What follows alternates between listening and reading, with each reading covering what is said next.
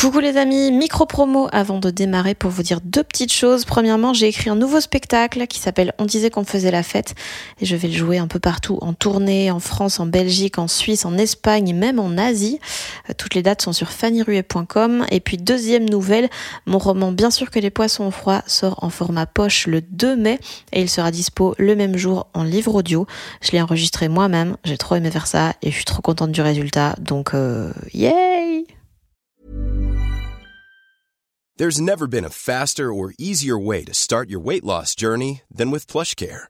PlushCare accepts most insurance plans and gives you online access to board-certified physicians who can prescribe FDA-approved weight loss medications like Wigovi and Zepbound for those who qualify. Take charge of your health and speak with a board-certified physician about a weight loss plan that's right for you. Get started today at plushcare.com slash weight loss. That's plushcare.com slash weight loss. plushcare.com slash weight loss. Salut, je m'appelle Fanny Ruet et vous écoutez Les gens qui doutent.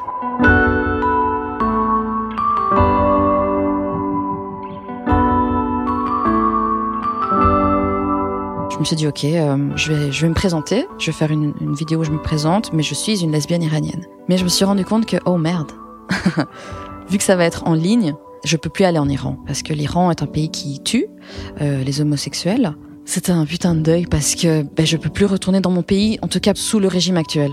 Et j'ai choisi euh, ben, de faire euh, la vidéo qui s'appelle Lesbienne iranienne et de plus jamais retourner en Iran. Alors que t'as encore toute une partie de ta famille là-bas. Ouais, il y a plein de gens et puis mon pays me manque quand même, tu vois. Quand j'ai été là-bas, j'ai compris ce que c'est de se sentir chez soi. Parce que j'ai regardé autour de moi et je me suis rendu compte que, oh merde, tout le monde me ressemble. Tu vois tout le monde a ma tête, quoi. Tout le monde a ma taille, déjà. Ils ressemblent tous à Coluche. Nouvel épisode avec l'une de mes plus proches amies humoristes, Dena. Elle est merveilleuse. J'ai vraiment hâte de vous la présenter si vous ne la connaissez pas encore. D'ailleurs, avant l'épisode, je vous conseille d'aller regarder sa vidéo montreux qui s'appelle Lesbienne iranienne. Euh, alors, j'ai rencontré Dena il y a cinq ans, plus ou moins, c'était au moment où je me lançais dans le stand-up, alors qu'elle, elle faisait déjà partie euh, des meubles de la nouvelle génération euh, d'humoristes en Belgique. Et c'est une des personnes qui me fait aujourd'hui le plus rire et dont j'admire euh, la fougue, l'énergie et le processus d'écriture qui consiste à ne pas écrire et à monter sur scène avec quatre mots-clés et deux, trois idées comme ça.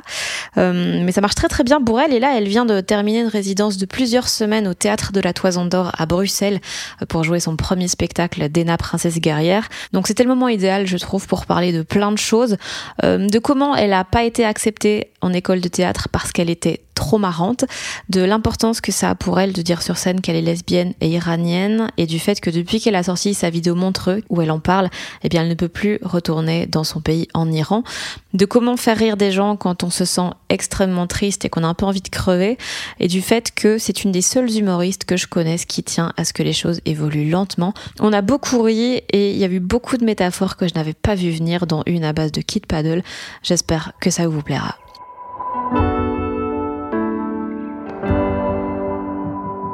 Euh, bon, le doute, quid? Ah oui, comme ça? Ouais, vite en blanc là. Euh, le doute est beau, tu vois? Parce que je pense que le doute est un... un- c'est les piles d'une lampe de poche. Non? Bah vraiment développe là. Sinon, Sinon là c'est juste bizarre. Que j'étais en train de me dire, est-ce que le doute est une lampe de poche? Non. Le doute est quelque chose qui va, qui va t'aider à allumer une lampe de poche pour t'éclaircir la- la- le chemin que tu dois parcourir. Tu vois? Mm. Donc ouais, et je pense que le doute est un, je sais pas, je vois, je le vois comme une- un truc un peu comme une éponge comme ça, tu vois. Ça se dit spongieux, Spon- Spongieux, ouais. spongieux, ouais. Voilà. Et pour, pourquoi spongieux? Je vais déjà commencer à pleurer. En fait, c'est parce que les éponges, ça me rappelle ma famille. Bisous à Bob. euh, euh, ouais, attends, j'essaie de chercher au fond de moi d'abord le doute. Attends, c'est comme ça que j'écris aussi. Hein. C'est vrai? Ouais, ouais, je vais Menteuse, t'écris pas? Non, mais c'est comme ça que je vais chercher les idées, tu vois. Je, je plonge, tu vois. Je, bouf, je vais comme ça dans mon âme et dans mes tripes. Et là, il y a quoi? Ben là, je cherche en fait. Mais je viens de jouer à Zelda, donc j'ai les images de Zelda dans ma tête où il est comme ça dans un gouffre, tu vois, Mm. où c'est tout noir. C'est super beau. Et puis t'as, ouais. Je- on va, tout ça, tu dois devoir couper, hein, parce que j'ai encore rien dit, tu vois. non, non, mais ta question, ta question est trop. Ok. Euh, Au cas où je laisse, il faut corriger, c'est pas Zelda, c'est Lynx. Sinon, on a tous les geeks qui Ah vont ouais, nous ouais. dire, tu vois. Euh, Link. Comme ça, t'as le. Link Non, mais comme ça, je le dis, comme ça, tu peux le couper. Ok, super. Link. Link. je te fais des variantes. Bon, t'as commencé comment, toi, le stand-up? Parce que je me rends compte qu'il y a plein... Enfin, on pose jamais la question à nos potes et on la pose qu'à des invités, tu vois. Ouais, c'est vrai. Euh, ben moi, j'ai euh, fait des études d'art. J'étais en graphisme et j'étais nulle à chier. Et euh, pour mon travail de fin d'année, j'avais fait un truc nul visuellement, mais le concept était très fort. J'avais fait, euh, j'avais créé une entreprise qui, soi-disant, aide des réfugiés, mais qui fait tout pour saboter leurs procédures euh, administratives. Et lors de l'examen, je m'étais, je m'étais présentée comme porte-parole de cette entreprise. Et donc j'avais vraiment fait de l'acting, quoi, tu vois en me disant peut-être que si je les fais rire ou s'ils rentrent dans mon délire, ils vont pas voir à quel point mes visuels sont dégueux. Et ça a marché.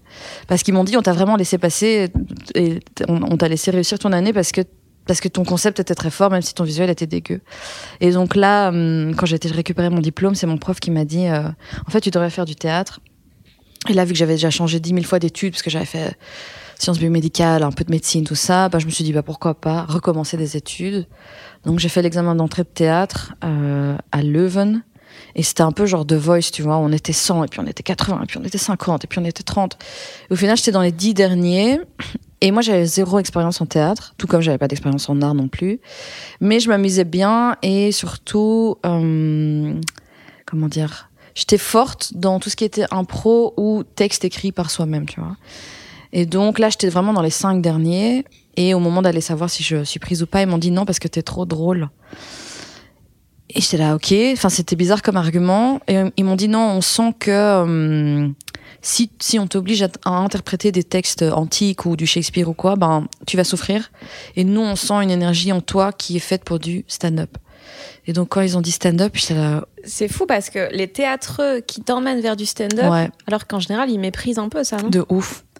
Mais vraiment, ces gens-là, pour moi, c'était mes. Je sais pas, c'était des petites lucioles comme ça, illuminées. euh, parce que c'était pas du tout un truc que je rêvais de faire. C'était, enfin, c'était pas mon univers, tout ça. Mais au moment de dire stand-up, ben, j'avais l'impression d'être dans, dans, dans Hercule, tu vois, où quand il y a les deux sorcières qui veulent couper un fil. Et qu'elles n'y arrivent pas. Elles arrivent pas. Ben, c'était ce moment-là où j'étais là, oh. Tu vois Et ils m'ont dit, euh, ah, il y a, un, y a un, un café, euh, un comedy club à Anvers qui organise des workshops, si tu veux, appelle-les. Et en fait, j'appelle au moment même. Et ils me disent, il reste une place et on commence demain. Donc c'était un peu genre destiny, tu Mhm. vois. Et c'était trois workshops de trois heures où ils t'apprennent à tenir un micro, ils t'apprennent un peu l'anatomie d'une blague, où ils invitent un grand stand-upper flamand, Alex Agnew, pour euh, expliquer comment se déroule une carrière. Et c'était très real, tu vois, c'était très flamand. Donc c'était, ils font pas de cadeaux, et ils te disaient à quel point ça allait être dur, et ils t'expliquent que euh, avant qu'une carrière euh, d'école, ça prend au moins dix ans. Et donc en fait, ça te met très vite les pieds sur terre. Et moi, je suis très contente d'avoir eu cette formation parce que c'était très vrai finalement. Mm. Et, euh, et donc, ben, durant ce workshop, ben, à la fin, tu dois écrire ton premier cinq minutes, et t'as le, le, le presentation day, et, et, et j'ai cartonné. Et là, je me suis dit, ok. Et les profs aussi m'ont regardé en mode, ok, c'est parti, let's go, quoi. Et donc, et donc j'ai commencé comme ça, quoi. Donc ta première scène, c'était en flamand. Ouais. C'est en flamand, dans un comedy club euh, qui s'appelle Joker, à Anvers, devant un public flamand. je sais même plus ce que je racontais, mais en tout cas, les gens étaient morts de rire. Et même moi, je me suis dit, ok, je suis là où je dois être. Tu vois Et t'étais pas stressée? Non. Il y avait un truc un peu. euh, je sais pas, j'avais une énergie qui avait envie de divertir, tu vois. Mm. J'étais stressée probablement, mais je sais pas, il y avait une excitation et un. Tu vois Ouais, je sais pas. J'avais l'impression de sauter dans un truc tout nouveau, quoi, tu vois. Et euh, t'as pas eu peur quand ils t'ont dit, ouais, il faut 10 pièges pour que ça démarre? Parce que toi, t'as fait plusieurs fois les études, t'as repris à zéro, du coup. Et là, tu te dis, ok, je vais faire un truc en sachant qu'il y a plein de gens qui veulent le faire. Il y en a plein qui se foirent. De ouf. Et même quand ça marche, ça prend 10 ans. Je sais pas, ça m'a rassurée en fait. Vu que je suis quelqu'un de très lent, mais je me suis dit c'est très bien. Comme ça, je prends mon temps. Et comme ça, si ça prend pas dans les 10 ans, enfin, si ça prend pas à- la deuxième année, à la sixième année, à la neuvième année, je serais là, bah, c'est normal, tu vois. Donc- donc, il y avait un truc où ça me rassurait, donc ça me faisait du bien. Et puis, je trouvais ça cool que ça soit lent, parce que moi, j'aime bien quand c'est peaceful, tu vois. Mhm. Et, et, et je sais pas, il y avait un truc très vrai et ouais, je sais pas, ça m'a rassurée en fait plus qu'autre chose. Ok. Et aujourd'hui, donc là, ça fait combien de temps? Bah, ma première scène, c'était, euh, je pense, le 2 novembre 2016. À 17h30, mais je pense. Peut-être le 3 novembre. Mais du coup, ça fait 7 ans, tu vois. ans. Et je trouve que je suis ce schéma parce qu'après 5 ans, j'ai senti un, tu vois, boum, j'ai senti un petit truc comme ça. En fait, la, la, ça monte, quoi, tu vois. 5 ans, c'était montreux. Voilà, tu vois. Donc pour moi, c'était vraiment. T'as une bonne mémoire, hein. Mhm. Mais c'est exactement ça où je me suis dit ah ouais, on est à 5 ans et je suis, je suis sur la, la bonne voie, quoi, tu vois. Donc euh, ouais. Et là 7 et puis on verra ce qui se passe dans 3 ans, quoi. Los Angeles. Hi, uh, my name is Dana. Welcome to the Kardashians. je serai une des sœurs lesbiennes, mais bon. Euh, et- mais t'aimerais quoi, toi, aux 10 ans? Euh, avant, j'avais des rêves un peu grandioses, un peu mégalos, où j'étais là, je veux être le premier artiste à remplir le stade Roi Baudouin. Mais en fait, aujourd'hui, j'en ai plus besoin. Je j'ai pas besoin de T'as ça. plus besoin du stade. Non, je sais pas. Et puis j'avais mon rêve aussi, c'était de, de de de finir en fait dans Saturday Night Live. Et je sais pas, quelque part, ça me ça m'attire moins. Mais euh, je pense qu'un truc qui me un truc que j'aimerais vraiment faire, c'est écrire un, une série qui, qui, qui cartonnerait, tu vois. Ça, je pense que. Mais je sais pas si ce serait euh, ce qui arrive au bout des 10 ans, tu vois. Mais en tout cas. Parce que là, au bout des 10 ans, c'était 10 ans de stand-up normalement. Ouais, c'est ça. Là, toi, tu mélanges toutes les Non, disciplines. parce que je- non, mais j'ai commencé une discipline je il y a veux 7 être ans. la plus grande ballerine du monde. Il me reste trois ans. Mais non, je sais pas, euh, parce que je pense que le stand-up est un métier qui t'emmène partout, quoi, tu vois. Donc, euh, ouais. Et en même temps, j'aime pas du tout trop projeter. Tu vois, parce que dans, dans ma carrière, tout est arrivé sans que je l'espère trop. Tu vois? Et ça, ça m'a fait du bien parce que je suis moins frustrée que d'avoir envie d'un Mmh, truc qui ouais. n'arrive pas, tu vois? Ouais, puis les gens, ils deviennent vite malsains quand ils s'espèrent trop. Exactement. trucs, euh. Exactement, parce que quand tu commences, ben, la première année, tu te dis que l'année d'après, tu vas faire Montreux. Mais en fait, très vite, tu comprends que non. Et finalement, Montreux est arrivé euh, vraiment de manière inattendue pour moi. Et c'était super cool. Tout comme euh, avant Montreux, le truc que je racontais tout le temps, c'est que j'avais fait le Palais 12. Et là aussi, c'était sur un malentendu parce qu'il y Palais avait 12 pour les Français, c'est une, c'est la plus grosse salle de Belgique. ouais, une des plus grosses salles. Euh, oui, de francophonie. Enfin, Oui, c'est ça, oui. ça.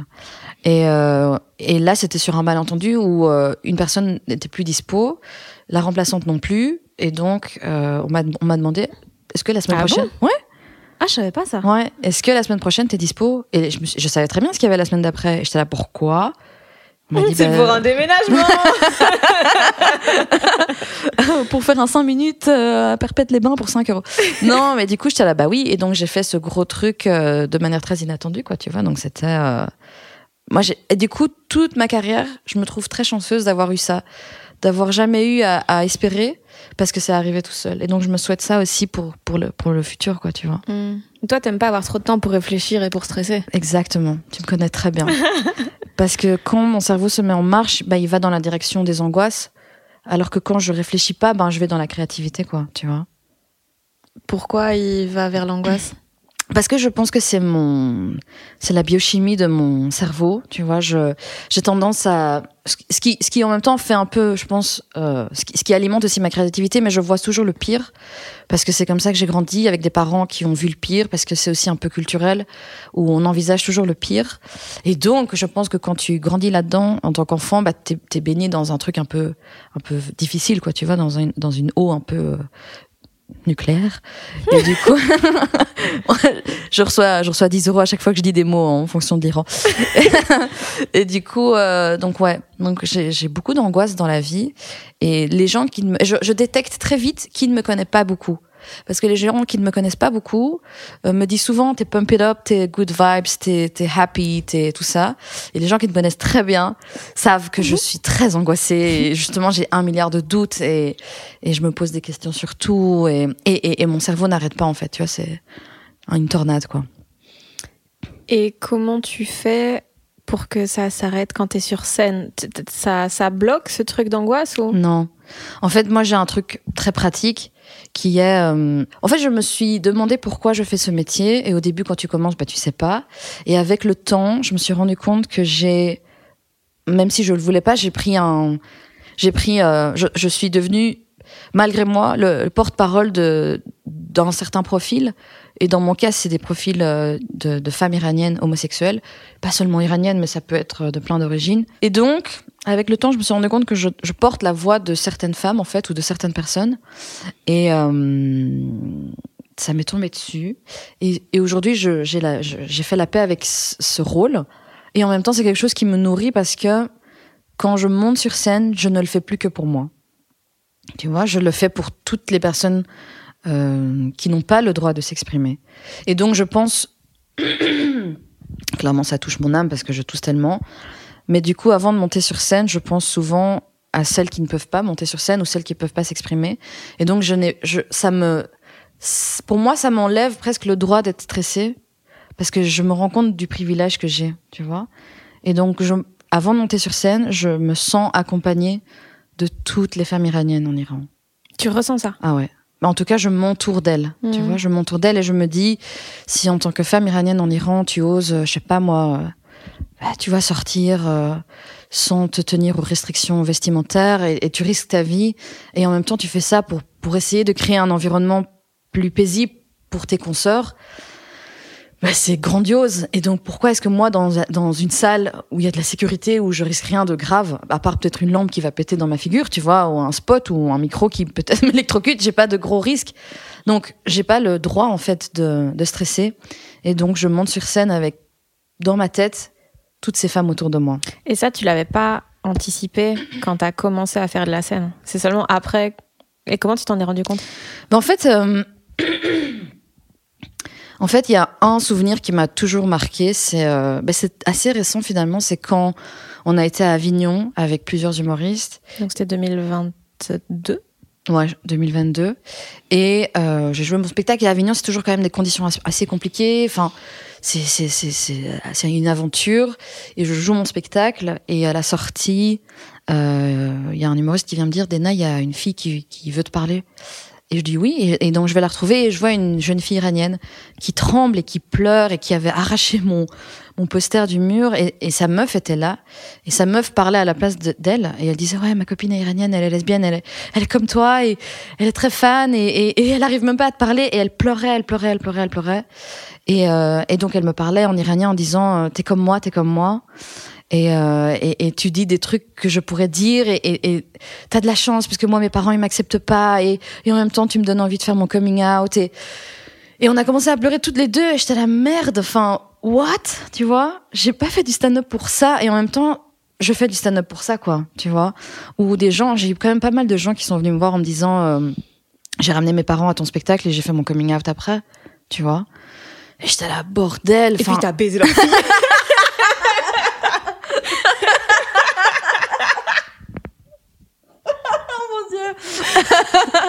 Non, et du coup, je me suis dit, shit, en fait, mon rôle est devenu plus grand que moi, tu vois, c'est devenu, c'est devenu, c'est de, ouais, c'est je suis je porte une voix, en tout cas, qui est au-delà de juste la mienne sur scène, quoi, tu vois. Donc, euh, c'est là où je me suis rendu compte de l'importance de, de ce que je fais, ou par exemple, quand j'avais été jouer à la Mutinerie, qui est un bar lesbien à Paris, ou une des premières fois où je suis rentrée, j'ai poussé la porte et j'ai eu une horde de personnes qui m'ont couru dessus en me disant, Oh, enfin quelqu'un qui fait du stand-up pour nous, on a adoré ta vidéo de Montreux, et j'étais là, oh my god, enfin, ok, tu vois, c'est, c'est, c'est chargé, merde. Ce métier n'est plus que pour moi, quoi. Tu vois, ça représente vraiment toute une partie des gens qui se sentent peut-être moins représentés, alors que c'était pas du tout mon but de d'avoir une de, de raconter autre chose que juste mon histoire personnelle, quoi. Tu vois, parce que quand hum, j'ai écrit mon spectacle, je, me suis beaucoup inspirée de Marjane Satrapi, qui est une des seules représentations iraniennes, j'ai envie de dire, dans le en Europe.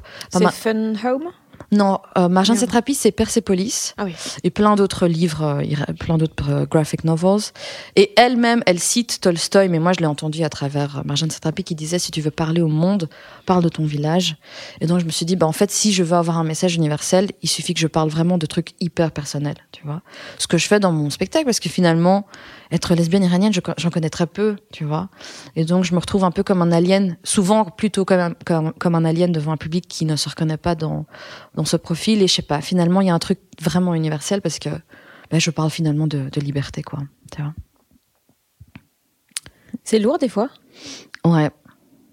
C'est lourd et en même temps, ça, ça allège. Tu vois, c'est à double c'est un double poids comme ça. Et je pense que c'est comme, tu vois le, pardon, j'ai des rêves un peu bizarres, mais il y, a, un dessin dans Kid Paddle.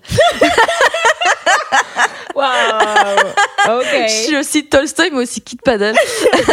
où t'as un chat, et puis au-dessus, ils mettent une tartine de confiture. Et genre, si tu le laisses tomber, bah, le chat, il flotte parce que la tartine de confiture tombe toujours sur la face confiture et le chat tombe toujours sur ses pattes.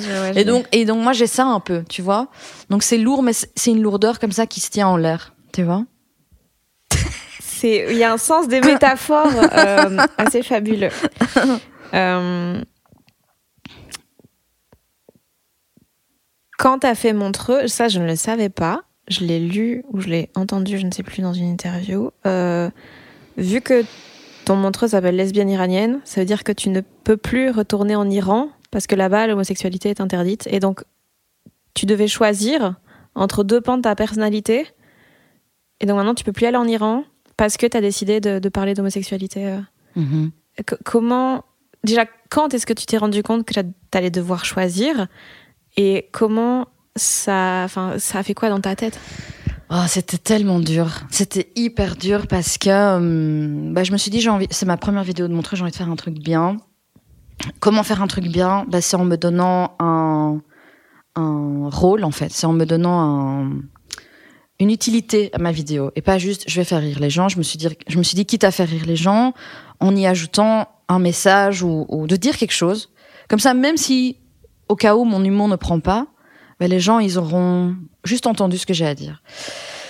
Et je me suis dit ok, ben qu'est-ce que je peux dire qui n'est pas beaucoup dit ou pas beaucoup entendu? Ben, C'est que les lesbiennes iraniennes ça existe parce que l'Iran est un pays qui tue euh, les homosexuels et donc, ok, je me suis dit, ok, euh, je, vais, je vais me présenter, je vais faire une, une, vidéo où je me présente, mais je suis une lesbienne iranienne. J'ai réfléchi au titre que je pourrais donner à ce truc et je me suis dit, ben, lesbienne iranienne. En fait, je vais le mettre dans le titre, comme ça, si jamais quelqu'un regarde pas la vidéo, elle aura déjà lu le titre et ce sera écrit lesbienne iranienne dans les vidéos de Montreux.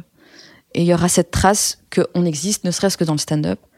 Euh, mais je me suis rendu compte que, oh merde, vu que ça va être en ligne, euh, je peux plus aller en Iran parce que quand tu vas en Iran, d'habitude ils font quand même un, un, screen search où ils regardent un peu qui tu es, surtout pour voir si tu es quelqu'un qui, euh, qui, qui, je sais pas, qui qui, critique le, le, régime ou quoi. Moi, je, je critique personne, en tout cas de manière explicite dans mon spectacle. Mais il suffit qu'ils voient le titre de la vidéo que c'est mort parce que bah, tu peux pas être lesbienne. Et donc, j'ai dû vraiment me poser et choisir et me dire, OK, est-ce que je choisis de faire une vidéo que j'appelle que j'appelle autrement ou où je joue autre chose carrément en ayant l'option d'aller en Iran encore toute ma vie ou est-ce que euh, je décide de prôner la liberté? Ça se dit hein? Oui. Euh, en en, en essayant d'amener un truc euh, en, en, essayant de faire quelque chose pour l'humanité en gros mais le prix, c'est que je peux plus jamais aller en Iran. Et ça, c'était un putain de deuil. C'était un putain de deuil parce que ben, je peux plus retourner dans mon pays, en tout cas pas dans le, mon pays sous le régime actuel. Et j'ai choisi euh, ben, de faire euh, la vidéo qui s'appelle Lesbienne iranienne et de plus jamais retourner en Iran. Alors que tu as encore toute une partie de ta famille là-bas. Ouais, il y a plein de gens et puis mon pays me manque quand même, tu vois. Il y a un truc où euh, quand j'étais en Iran, parce que j'ai pas été beaucoup, mais quand j'ai été là-bas, je me suis, j'ai compris ce que c'est de se sentir chez soi. Tu vois? Et j'avais pas compris que je me sentais peut-être pas forcément chez moi tant que j'avais pas été en Iran. Tu vois? Parce que je me suis retrouvée dans le métro à Téhéran et il y a eu un, mon âme s'est tue, en fait. Parce que j'ai regardé autour de moi et je me suis rendu compte que, oh merde, tout le monde me ressemble. Tu vois? Tout le monde a ma tête, quoi. Tout le monde a ma taille, déjà. Ils ressemblent tous à Coluche. Mais parce que moi, je suis petite en Belgique, mais en fait, je suis pas petite en Iran, et donc j'étais là tout le monde. Il y a pas de, il y a pas de, il y a pas de, il y a des grands, mais la majorité fait quand même dans les 1m60. Et donc visuellement, enfin tout, c'était ma, ma tête, mon nez, mes yeux, euh, mes mots, enfin ma langue. Et et il y a eu un truc où j'étais profondément touchée et en même temps profondément perturbée. Parce que je, ne- je, me, je me suis que rendu compte à ce moment-là de ma différence ici en Belgique. Où je me suis dit, oh, c'est ça de se sentir, euh, je sais pas, dans un truc cohérent, quoi, tu vois, même si je me sens très bien à Bruxelles. Oh my god, mais ça m'a tellement, tellement, tellement troublée. Et donc, ça veut dire que cette sensation-là, je peux pas aller la rechercher en allant en Iran quand je veux, quoi, tu vois. Et, et c'est un truc qui me manque tellement fort dans ma vie, c'est d'avoir comme ça une communauté iranienne autour de moi où, où on peut, ne serait-ce que le temps d'une soirée, être entre Iraniens et, et, rigoler ou mettre de la musique ou tu vois. Et donc ça crée un putain de vide. Mais en même temps, je sais pas, je suis fière de moi d'avoir quand même choisi de, de laisser une trace de lesbienne iranienne ou de, ce, de juste de ces deux mots l'un après l'autre parce que les gens me disaient ah mais c'est un peu euh, réducteur, c'est un peu clickbait, mais en fait Il peut-être y a plein de gens qui sont en mode on s'en fout de ton orientation, Ouais. nanana, toujours des hétéros. bien souvent, sûr, qui disent bien ça. sûr, ouais. Euh, et parce qu'ils n'ont pas regardé la vidéo, ils se rendent pas compte de la symbolique. Et, puis ils se rendent pas compte de ce que c'est d'être une lesbienne iranienne finalement. Et j'ai envie de dire, si tu t'en fous, tant mieux en fait, tant mieux. Mais il y en a plein qui s'en foutent pas, tu vois. Et soutiens-moi alors pour pour essayer de, de de calmer ceux qui ne supportent pas ces, ces deux mots. Et euh, ouais, donc voilà. Mais c'était très dur et je sais pas. Des fois, je me dis, enfin, le truc c'est que je peux pas aller en Iran et voir si ça passe ou pas. Parce que si la réponse c'est ça passe pas, ben c'est au revoir, hein. tu vois? Donc ouais. Est-ce que des fois, tu sens un décalage entre la puissance du, du message et le fait qu'on fait des blagues et Non. donc, non Non. Parce que moi, je trouve que c'est plus difficile de défendre des choses quand on fait que des blagues et tu dis, ouais, tu vois, on, a, on essaie de défendre des valeurs, des messages et tout, puis tout ce que les gens y, y retiennent, c'est les blagues les plus nulles qu'on fait en vrai. C'est des blagues de tub, c'est des onomatopées. Oui, oui, c'est quand tu fais le clown, c'est quand tu fais. Bah non, en fait. Parce que pour moi, faire rire, c'est être face à des gens qui sont pas dans la défensive. Et en fait, quand je parle à des gens qui ne sont pas dans la défensive, le message rentre beaucoup plus facilement. Hmm. Donc, donc non, tu vois. Parce que déjà dans mon spectacle, je, je, je, pas des mots clickbait comme racisme ou sexisme. ou- Tu vois, je, je, je dis jamais ce mot-là. J'explique juste ce que j'ai vécu, ce qui bien évidemment est sur un, un terrain de racisme, mais il y a jamais le mot racisme. Et je trouve que Mais tu parles d'histoire, pas de combat. euh. non, c'est ça. C'est juste une histoire de ce que j'ai vécu. Et en fait, les gens sont très ouverts à l'entendre. Et en plus, ils rigolent. Donc j'ai l'impression qu'ils se rendent même pas compte qu'ils sont en train d'écouter un truc qui parle de racisme. Parce qu'il n'y a pas le mot racisme, donc ils se, se ferment pas en disant Oh, mais pourquoi? Donc il y a, une ouverture. Et j'ai déjà eu plein de gens qui ont du coup pas du tout mon profil. Par exemple, je pense à un vieux monsieur blanc, flamand, euh, qui vote euh, extrême droite, qui vient me dire Bah, En fait, euh, c'était vraiment cool. Tu vois? Et j'étais là Ok, that's really cool. Parce que que je fasse rire quelqu'un qui est proche de mon profil, c'est bien. Mais de réussir à faire rire quelqu'un qui, de base, me détesterait, ça, c'est vraiment, ok, là, j'ai construit un pont, quoi, tu vois. Et je me dis peut-être qu'il votera pas à extrême droite ou je sais pas, enfin, je pense pas, hein, mais au moins, il aura un peu une vision, euh, T'as mis le pied dans la porte, quoi. Ouais, tu vois, c'est exactement ça. Et, et- et moi, j'aime être un peu peace and love. Et je suis j'aime être un peu pacifiste, même si je pense que c'est pas toujours euh, assez euh, fort, parce que bon, tu peux être pacifiste mais pas faire bouger les choses. Mais je sais pas, je me dis ça, tu vois, ça adoucit un peu comme ça. C- comment on fait pour euh, transformer la colère qu'on a vis-à-vis de quelque chose, d'un régime et tout ça, en, en- en un comportement peace et justement de vouloir créer des ponts plutôt que de vouloir faire la guerre, quoi? Mm. Mais en tout cas, par rapport au régime iranien, j'arrive pas encore. Mais ce que j'arrive à faire et ce que je travaille beaucoup, c'est d'aller chercher. Mais c'est très dur. En fait, euh, c'est ce que j'écris d'ailleurs dans mes nouveaux trucs. C'est que je vais essayer de trouver la tolérance là où je la trouve. Par rapport à quelqu'un qui va me faire un commentaire très raciste, je vais essayer de prendre du recul et me dire, OK, pourquoi cette personne a besoin de dire retourne dans ton pays? Tu vois. Et, et maintenant, je- j'essaie d'en faire des sketchs sur scène où je dis, ok, ben, cette personne se sent un peu menacée parce que dans son village euh, flamand où il vivait, il y avait très peu de gens euh, qui ont une autre couleur de peau euh, que lui, de la couleur de peau salami justement. Et du coup, euh, oui, c'est rose, tu vois, ils sont tous roses en Flandre. Ah oui. Et oui, c'était un peu.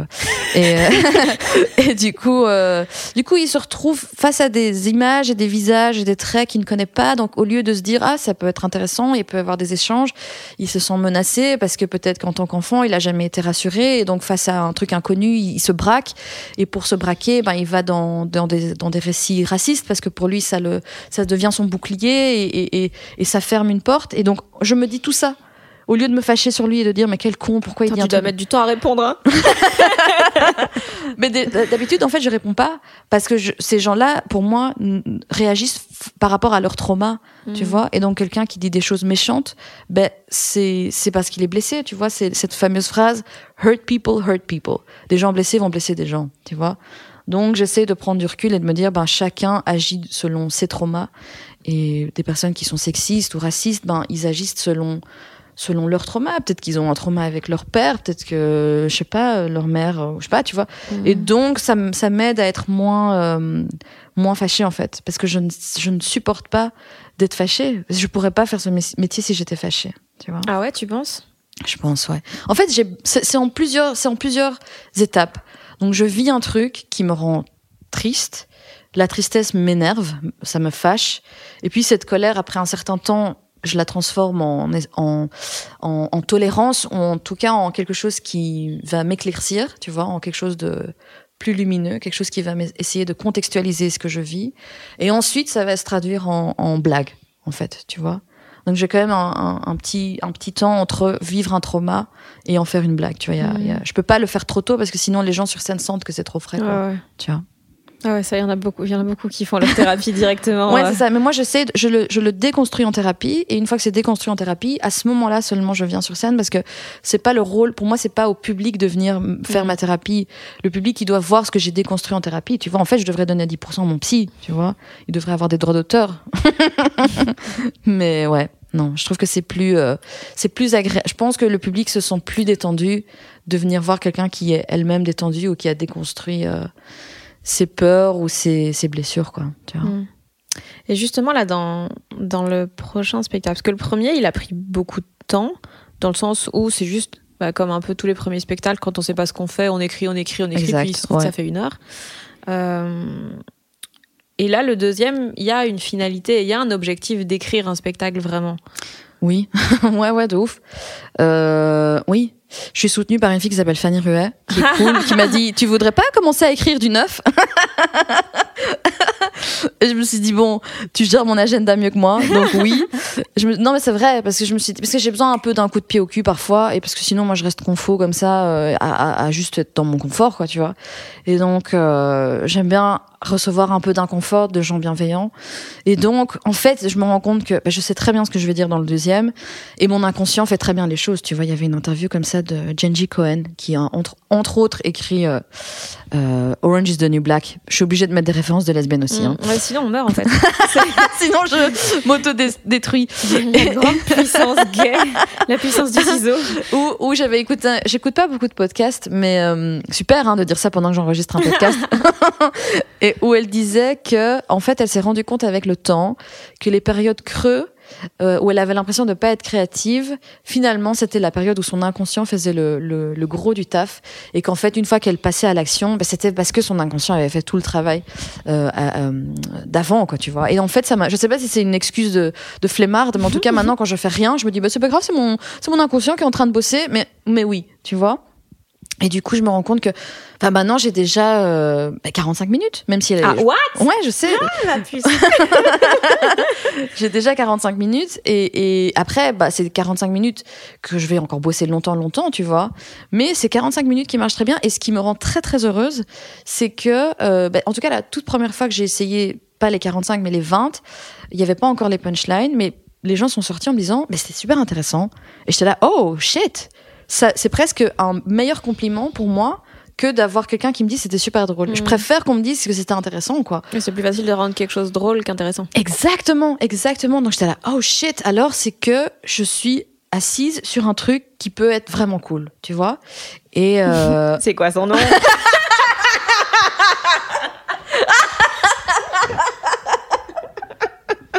On l'embrasse.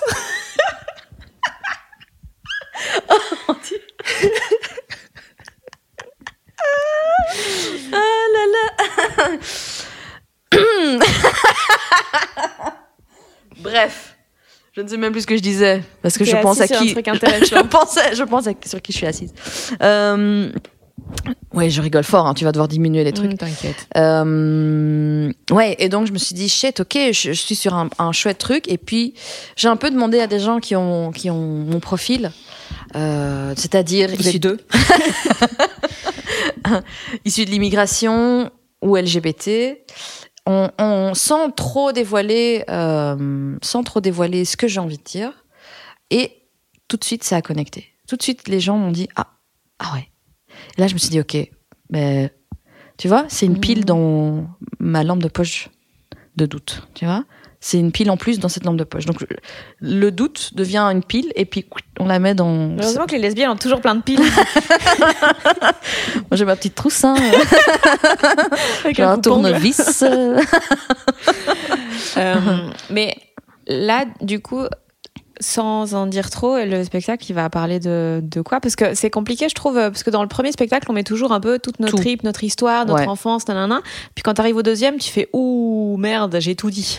Et il n'y a pas des choses qui ont macéré euh, Mm. pendant des années, quoi. Mais en fait, je pense que pour moi, si, parce que euh, dans le premier, ben, comme un peu tous les premiers spectacles, c'est une présentation de qui je suis.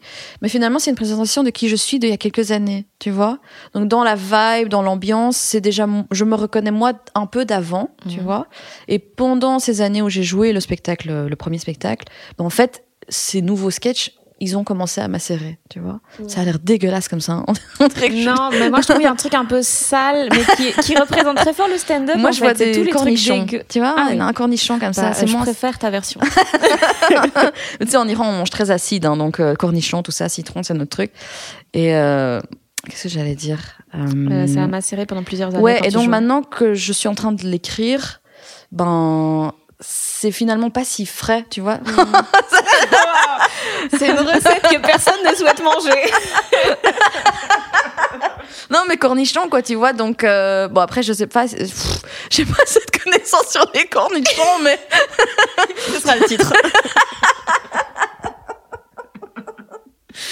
T'imagines le spectacle qui s'appelle Cornichon, le truc trop nul quoi. Spectacle de beauf. Et, et, et ce serait moi en, tu vois, dans Rick, Rick et Morty, il y a Pickle des- Rick. oui, ouais. non, ça va pas être ça. Et comment tu vois euh, la, la construction du coup Parce que l'écriture, la phase d'écriture, elle est très.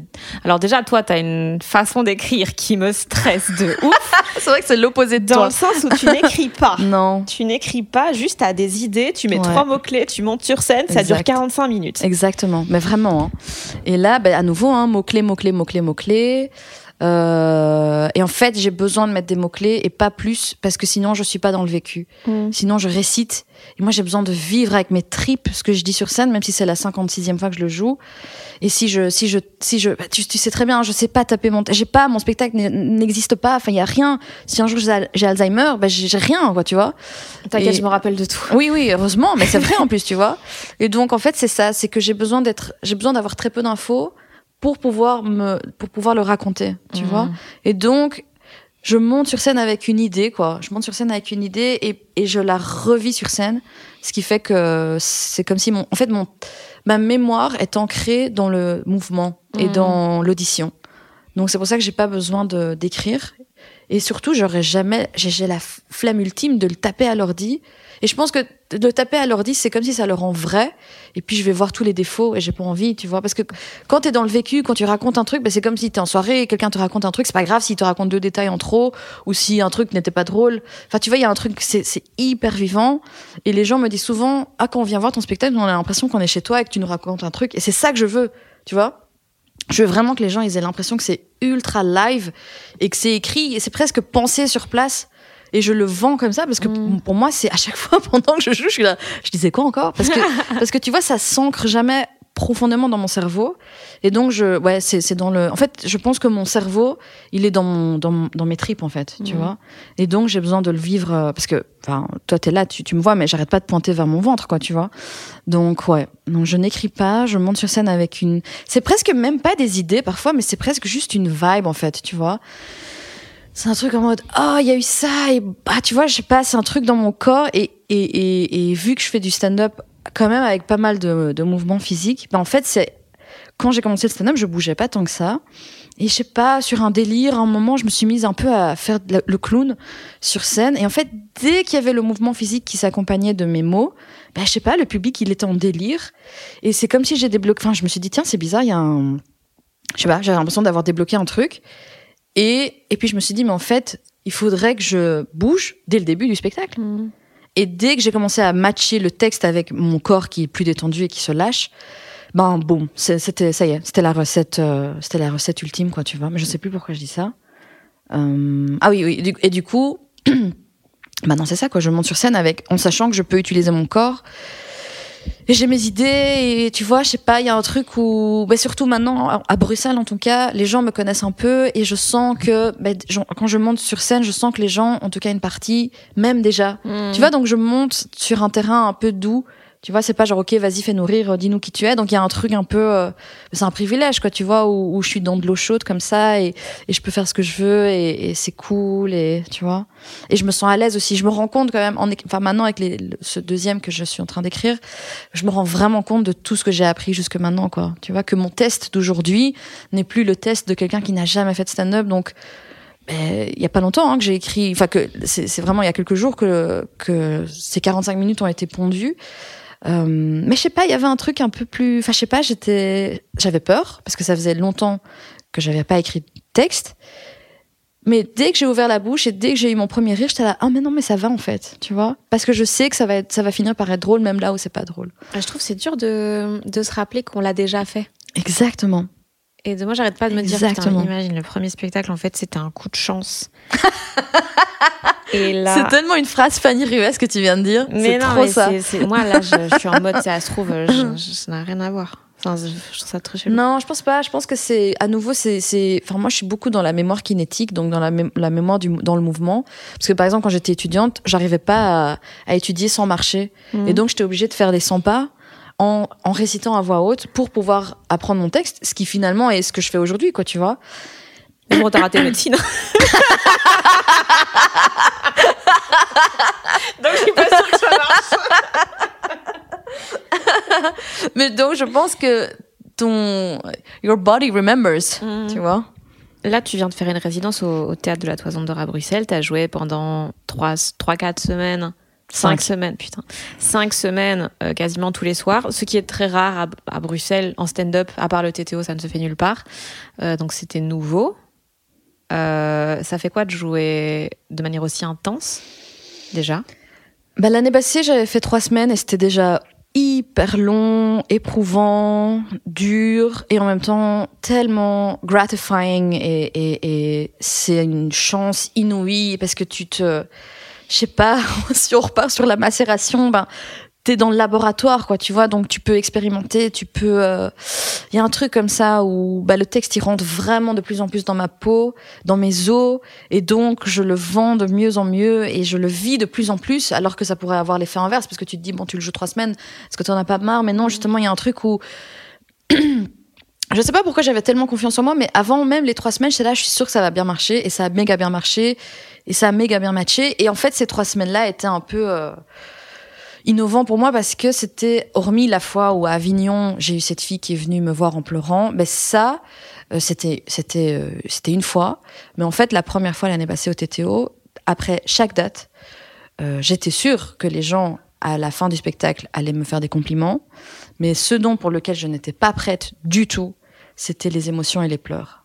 Je me suis retrouvée face à des dizaines de personnes qui pleuraient. Parce que mon spectacle est émouvant et donc les gens finissent souvent par pleurer mais qui, qui soient encore en train de pleurer après ma sortie de, des loges, vraiment vraiment en train de pleurer, quoi, profondément, parce qu'ils s'étaient reconnus dans le profil euh, des de, réfugiés de mes parents, parce que c'était des enfants de réfugiés, parce que c'était des personnes homosexuelles, parce que c'était des personnes homosexuelles cachées, parce que, enfin, tu vois, et, et en fait, j'accueillais les compliments, mais j'étais pas du tout prête mentalement à accueillir, en fait, plus que des compliments. Là, j'étais obligée d'accueillir l'émotion des gens, parce que je sais pas si, enfin, je, tu vois, on est, on est stand-upper, donc nous, on, on, se remet quand même beaucoup en question, on réfléchit à plein de choses, et mon, mon histoire, ma, ma fin dans mon spectacle, elle, c'est ma fin, parce que c'est ce qui me trouble et ce qui me touche le plus dans ma vie, tu vois, c'est la rencontre de mes parents, et, et, et comment euh, le fait d'être un réfugié a fait que je, enfin, comment le fait que mes parents ont fui pour être libres a fait que j'existe aujourd'hui, et donc je pense que les gens, même si c'est pas des réfugiés, ben il y a un truc comme ça qui, je sais pas, je sais pas, ça touche, ça touche les gens à un endroit que je ne comprends pas parce que ça lâche une émotion. Enfin, le nombre de gens qui m'ont fait des câlins en pleurs, mais je ne savais pas que ça allait arriver. Et donc, en fait, après les trois semaines, j'étais vide. J'étais drainée, j'étais vide, mais c'était beau, mais j'étais vide parce que j'avais non seulement fait rire, mais, mais j'avais dû recevoir la, pas la tristesse, mais en tout cas l'émotion très très intense des gens, tu vois. Et j'ai dû en parler avec mon psy parce que j'étais là, mais je sais pas quoi faire de ces émotions que j'ai reçues, tu vois. Je me suis comparée à Marina Abramovic, super, hein, un peu mégalo mhm. parfois, mais cette femme qui avait fait, enfin c'était quelqu'un que j'avais étudié quand j'étais dans mes dans mes cours euh, d'art, où c'était une femme qui avait fait une performance qui s'appelait The Artist is Present, où elle était juste assise à une table et le temps de une minute, tout le monde venait s'asseoir devant elle et puis il partait. Et en fait, elle, elle disait dans le documentaire que, ben, en fait, pendant cette minute-là, elle recevait tellement d'émotions que c'était, c'est, je sais pas, c'est hyper lourd. Et donc, j'ai réussi à, faire de la place pour, les émotions des gens. Donc, je savais très bien que pour les cinq semaines, ça allait être la même chose. Mais vu que je l'avais vécu une première fois, eh ben, en fait, je, laissais, couler euh, les, émotions des gens, parce qu'ils étaient déjà, ils étaient tous là à nouveau je laissais couler les émotions des gens beaucoup plus facilement qu'à la première fois. Et donc là, je, je ben, c'était, tu vois, je, parlais d'éponge tout à l'heure. Ben, cette éponge-là était, absorbait, mais se, se, se vidait aussi mm. pour pas garder la tristesse des autres en fait ou les émotions des autres en moi, quoi, tu vois. Mais c'était très beau parce que du coup, pardon, je parle dans d'autres métaphores, mais finalement, ce, ben, cette éponge qui se remplit, qui se vide, c'est comme un cœur qui se, tu vois, qui, qui, qui, qui est en train de pulsate. Pomper. Pomper, quoi, tu vois. Je crois. Oui, je crois. Battre. battre, ouais. Et... Tout simplement. et donc, c'est très beau parce que du coup, c'est extrêmement vivant. Et je pense que c'est ça, tu vois, c'est, je suis en train de donner des, des giga compliments à mon propre spectacle, hein, mais il y a ce côté ultra live où, où, les gens sentent que je suis pas en train de réciter, moi je suis en train de vraiment raconter avec mes tripes dans le moment présent avec chacun d'eux. Il y a les rires et puis il y a les émotions et donc c'est it's pulsating, tu vois, c'est vraiment tu sens le truc qui est vraiment en train de, de, de, de battre fort quoi, tu vois. Et donc ouais, c'était euh, mais pour moi le stand-up en général, c'est plus que les blagues, tu vois. Pour moi, le stand-up n'a jamais été une question de blague. Pour moi, ça a toujours été de, de l'émotion. Et j'aime toujours dire que je fais pas du stand-up, mais je fais du stand-up émotion. Parce que je relie tellement tout à mes émotions et j'aime tellement mettre de l'émotion dans mon spectacle que, que c'est, ouais, c'est du stand-up, mais c'est du stand-up émotion, quoi, tu vois. On dirait un slogan RTL TVI. J'avoue. Euh, on peut parler de, du fait que juste avant les cinq semaines. Euh, ouais, vas-y. avant de, d'enchaîner tes, ta, ta, session de cinq semaines euh, au TTO, euh, t'étais pas très bien. Mm-hmm.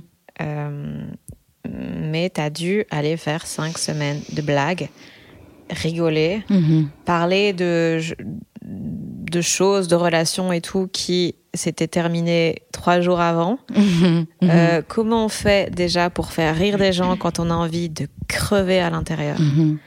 Et comment on fait pour donner la même intensité sur scène Je pense que j'ai vraiment vécu une des périodes euh, les plus dures de ma vie. Euh, c'est dans le top 3 en tout cas. Allez Et, là Ouais, je me suis faite larguer quelques jours avant. Et donc, euh, j'avais vraiment, vraiment envie de mourir. Mais contractuellement, je ne pouvais pas. c'est vrai que les contrats sont très durs. C'est dur. Tu rigole pas avec ça. Et du coup, c'était horrible. C'était horrible. Tu étais là euh, lors de la première. j'avais l'impression de m'évanouir quoi en loge.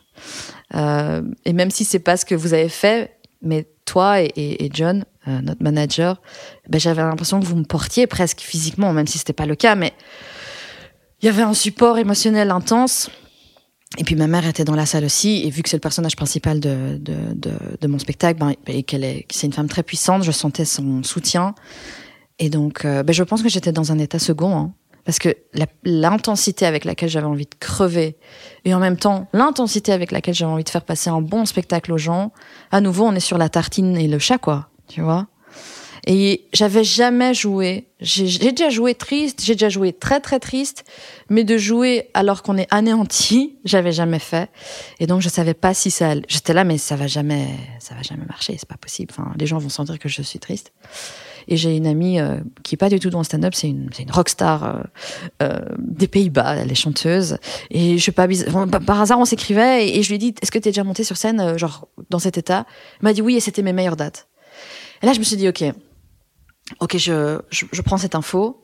Et donc, euh, je sais pas, c'est le live. Hein. Étant donné que je veux donner du live aux gens, ben je vais dans le live, tu vois. Et donc, il y a le live, le je veux raconter l'histoire en direct aux gens, et il y a le je suis accompagnée de toutes ces femmes iraniennes, tu vois.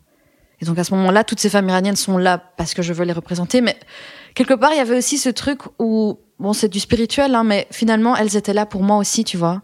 Genre, elle me, tu vois, elle me, je, je me sentais entourée d'elle et j'avais l'impression qu'elles me prennent, prenaient elles dans leurs bras, tu vois, et qu'elles étaient là.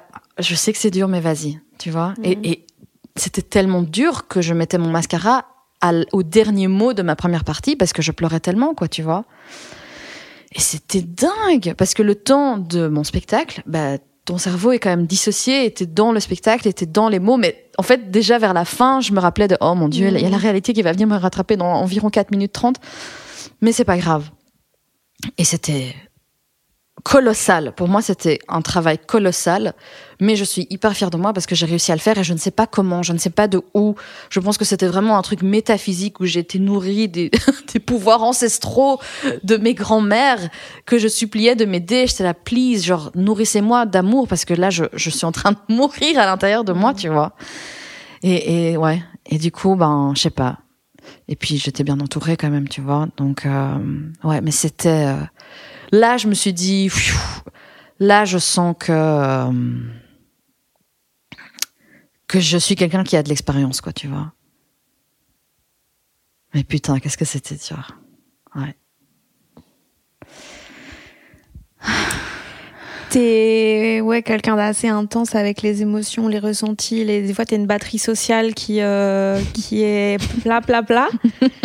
Comment on fait pour euh, à concilier ça avec le stand-up parce que c'est un milieu où t'as pas le choix, tu dois aller voir des gens, tu dois euh, croiser plein de personnes, euh, tu, tu, dois sortir parce que t'as dit que t'allais jouer. Ben en fait, c'est facile, j'ai envie de dire. J'ai trouvé ma manière en fait. C'est que euh, je reste à plat pendant tout le moment où je suis pas dans, avec les gens. je reste couchée. c'est tout. Potato. Ouais, vraiment, ça, ça aide beaucoup d'avoir le vide en fait total. Et après, je me protège aussi, en fait. Donc, je m'oblige pas à, à, rester si je le sens pas. Je m'oblige pas à rester si l'énergie est trop intense.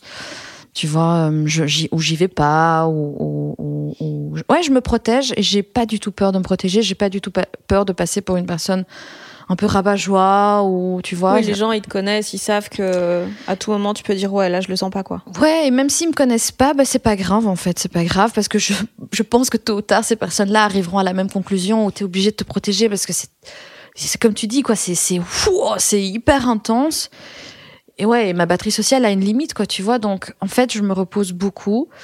Euh, par exemple, pour le TTO, hormis le fait que c'était dans une période très difficile, en fait, j'ai besoin de faire très très peu pendant la journée pour pouvoir donner tout d'un coup, tu vois, le soir. Parce que je sais que par exemple, toi, si je me trompe pas, ben, t'arrives à faire plein, même si tu joues ton spectacle le soir, ben, t'arrives à faire 3000 mmh. trucs en même temps pendant la journée. Que je me suis dit, pour avoir un truc sustainable, pour avoir un truc qui dure sur le temps, ben, je profite comme un bon verre de vin d'une bonne scène, même un deuxième verre, quitte à ce que ça soit du champagne et que je sois un peu bourré, mais ça sera une petite cuite, tu vois. Mm. Et comme ça aussi, quand je fais des mauvaises scènes, ça me détruit pas, quoi. Parce que ça reste quelque chose de terriblement dur de faire des mauvaises scènes. Et je, je ça m'aide beaucoup, beaucoup à relativiser. tu vois. Mais le fucking doute est tout le temps là, quoi, tu vois. Il est tout le temps là parce que je sais pas, enfin, on se remet tout le temps en question et, enfin, en tout cas, je me remets tout le temps en question. Et euh, ouais, et de se dire est-ce que c'est bien ce que je fais, est-ce que machin, est-ce que je vais réussir à être aussi drôle que machin, est-ce que tu vois, donc il y a toujours cette petite voix, mais ouais, je, je lui donne un cookie et puis Un petit cornichon. exactement. tu fais encore des mauvaises scènes? Euh... Attends, parce que comment répondre à ça? Mais ma dernière très très mauvaise scène, c'était quelques heures avant ma rupture, et donc je pense que Peut-être c'est pour ça. Elle s'est dit, oh la nulos Oh la nulos, quoi D'ailleurs, maintenant, elle sort avec Blanche Gardin. Non, ben, je pense qu'énergétiquement, il y avait un truc dans l'univers qui faisait que je devais sentir euh, une mauvaise nouvelle euh, débarquer. Et donc, et j'ai pas compris pourquoi, parce que c'était une scène super.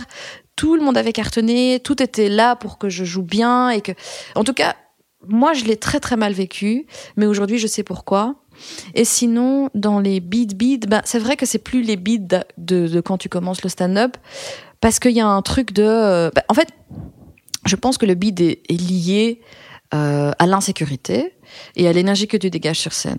Et donc quand tu joues et tu sens que ça prend pas, tu te mets dans le doute et tu te mets dans le oh mon dieu, oh mon dieu, oh mon dieu, oh mon dieu, oh mon dieu. Et en fait tous ces gens sentent le oh mon dieu, oh mon dieu. Et donc eux ils sont là oh mon dieu, oh mon dieu, oh mon dieu.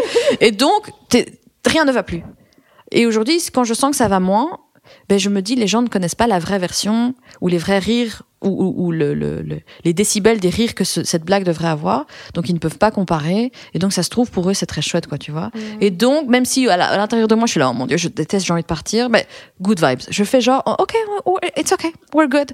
Et du coup, le beat n'est jamais violent. C'est genre, ah, c'était, elle était pas, elle- on n'a pas rigolé autant que machin, mais c'était intéressant, ou c'était cool, ou, ou tu vois. Et euh, attends, j'allais dire un truc par rapport à ça. Euh, ah oui, et en fait, c'est un truc qui m'a fait comprendre ça. C'est qu'une fois, j'avais joué mon spectacle dans un cadre euh, pourri. Il y avait très très peu de monde. Il y avait même pas de micro. Enfin, c'était vraiment des conditions nulles, nulles, nulles, nulles, nulles. Il y avait pas eu de, il y avait pas vraiment eu de rire pendant une heure. Et donc, je sais pas si t'as ça, mais moi, je suis froid. Genre, j'ai des, j'ai la sueur froide, quoi. Tu vois, quand ça, Ah ouais, non, je sais pas. ah, c'est c'est des gouttes de sueur froide qui, qui glissent tout doucement en plus. Tu vois, donc tu sens, moi je me sens me glacer, quoi, tu vois. Et donc je joue et j'étais là, oh Seigneur, enfin, et donc c'est fini, voilà, c'est traumatisant, mais c'est comme ça. Et puis je joue au TTO durant, je sais plus si c'était cette année ou l'année d'avant. Et il y a une personne qui vient me voir et qui me dit, ah, j'étais venue vous voir à telle date. Et là, je suis revenue et j'ai fait, attends, tu m'as vu à telle date catastrophique et ça t'a donné envie de revenir? Et, la date où elle était revenue, je sais que c'était une date qui, était, qui avait cartonné au TTO. Et elle, elle me répond, bah, c'était la même chose. Oh waouh Exactement. C'est à la fois super, à la fois vexant. Horrible. Et j'étais vexée, enfin j'étais hyper vexée. Et dans ma tête, là, et je lui ai dit, j'ai fait, non, c'est pas, c'est pas possible. Écoutez, euh, il y avait pas de rire, il y avait pas de machin. Elle a fait, ah, moi j'ai, moi j'ai autant adoré. Pour moi, il y avait la même vibe. Et j'étais là, mais c'est Oh, waouh. 225 personnes le délire versus 13 personnes qui font pendant que tu fais une blague, tu vois, qui toussent pendant que tu fais une blague. Enfin, tu vois, tu vois cette ambiance vraiment triste, quoi, tu vois. Et là, je me suis rendu compte. Enfin, c'est vraiment, je pense que, ah, tu vois, notre métier, c'est 3 milliards de trucs, dont la psychologie sociale, quoi. Tu vois, il faut avoir un peu les notions de, on, on- on finit par avoir des notions de, de sociologie et de psychologie sociale parce que, en fait, les gens ne connaissent pas la version de notre spectacle où ça cartonne, où ça rigole toutes les demi-secondes. Donc, ils se rendent, et, et- et parfois, ils se rendent, ils se rendent même pas compte que ben, le spectacle nul versus la version incroyable, et ils arrivent pas à se rendre compte, tu vois. Et en fait, cette info, même si elle était très vexante, m'a fait comprendre que, ben, en fait, euh, le public lambda ne se rend pas compte de ce que nous, on va vivre comme un beat, quoi, tu vois. Hmm. Mais il faut traverser tous ces trucs pour arriver là, quoi, ou avoir une sagesse inouïe. Mais en tout cas, tu vois, c'est pour ça que les 10 ans que mes profs avaient mentionné, c'est ça, en fait. Parce que ça, tu peux pas vivre au bout de trois semaines parce que t'as pas joué, t'as pas de spectacle encore. Donc il faut que tu joues ton spectacle dans un cadre nul et que t'es- enfin tu vois, donc et ça c'est un chemin qui prend du temps, quoi, tu vois. Et, et- et je suis tellement curieuse de savoir ce que je vais encore apprendre dans les trois ans qui viennent quand j'arrive à mon, c'est pas un jubilé, mais tu vois, à, mes 10 ans, quoi, tu vois. J'aime bien ce mot. Congé national. Il y aura des chars partout. Rosalia qui Oh mon dieu, oh mon dieu, oh mon dieu. et du coup, ouais, euh, ouais, tu vois, donc voilà. Et c'est quoi le truc le plus important que t'as appris? Oh, c'est une bonne question. Euh, Je sais pas si c'est le plus important. Attends, je réfléchis un peu. Je sais pas si c'est le plus important, mais en tout cas, je sais que les gens se connectent à l'émotion que tu donnes. Et donc, c'est, ça facilite beaucoup de choses. Parce que même au TTO, alors qu'au fond de moi j'avais envie de mourir, ça c'était au fond de moi, mais encore plus au fond, c'était j'ai envie de vous faire rire. Et, et je suis là pour vous. Et donc les gens se connectent à ce truc tout petit là, tu vois, qui se cache. Et donc ça, tu vois, ça n'a rien à voir avec le stand-up. qu'ils hein. sont pas connectés à l'autre. Pourquoi on se sent bizarre Pourquoi on a envie de pleurer d'un coup Ils vont tous débarquer chez ton ex.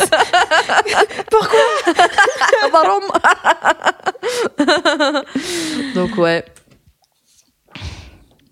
C'est quoi ton. Qu'est-ce que t'as envie que les gens se disent de toi à la fin de ta carrière? Oh shit. Euh, 34 ans, c'était jeune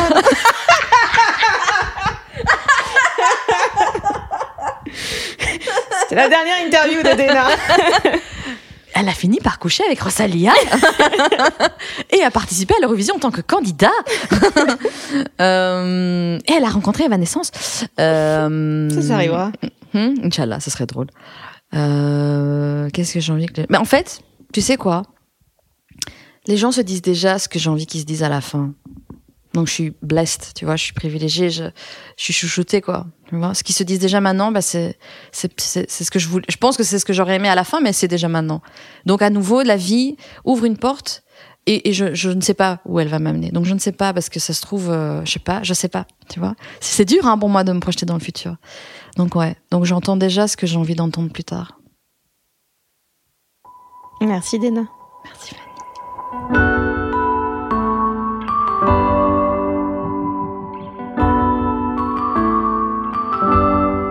J'espère que l'épisode vous a plu. Dena sera en spectacle un mardi sur deux au Petit Kings à Bruxelles à partir de janvier où elle rodera son prochain spectacle. Et puis aura encore d'autres dates euh, du premier, Dena Princesse Guerrière, probablement à Paris aussi notamment dans les prochains mois. Donc pour être tenu au courant des dates, n'hésitez pas à la suivre sur Instagram at Dena Diva. Je mets le lien en description et je mets aussi le lien pour me suivre moi at Fanny Ruet pour ne rien rater des prochains épisodes. Des bisous et cet épisode a été mixé comme d'habitude par l'incroyable, le très vaillant Maxime Moitieu. When you make decisions for your company, you look for the no-brainers. If you have a lot of mailing to do, stamps.com is the ultimate no-brainer. Use the stamps.com mobile app to mail everything you need to keep your business running with up to 89% off USPS and UPS. Make the same no-brainer decision as over 1 million other businesses with stamps.com. Use code PROGRAM for a special offer. That's stamps.com, code PROGRAM.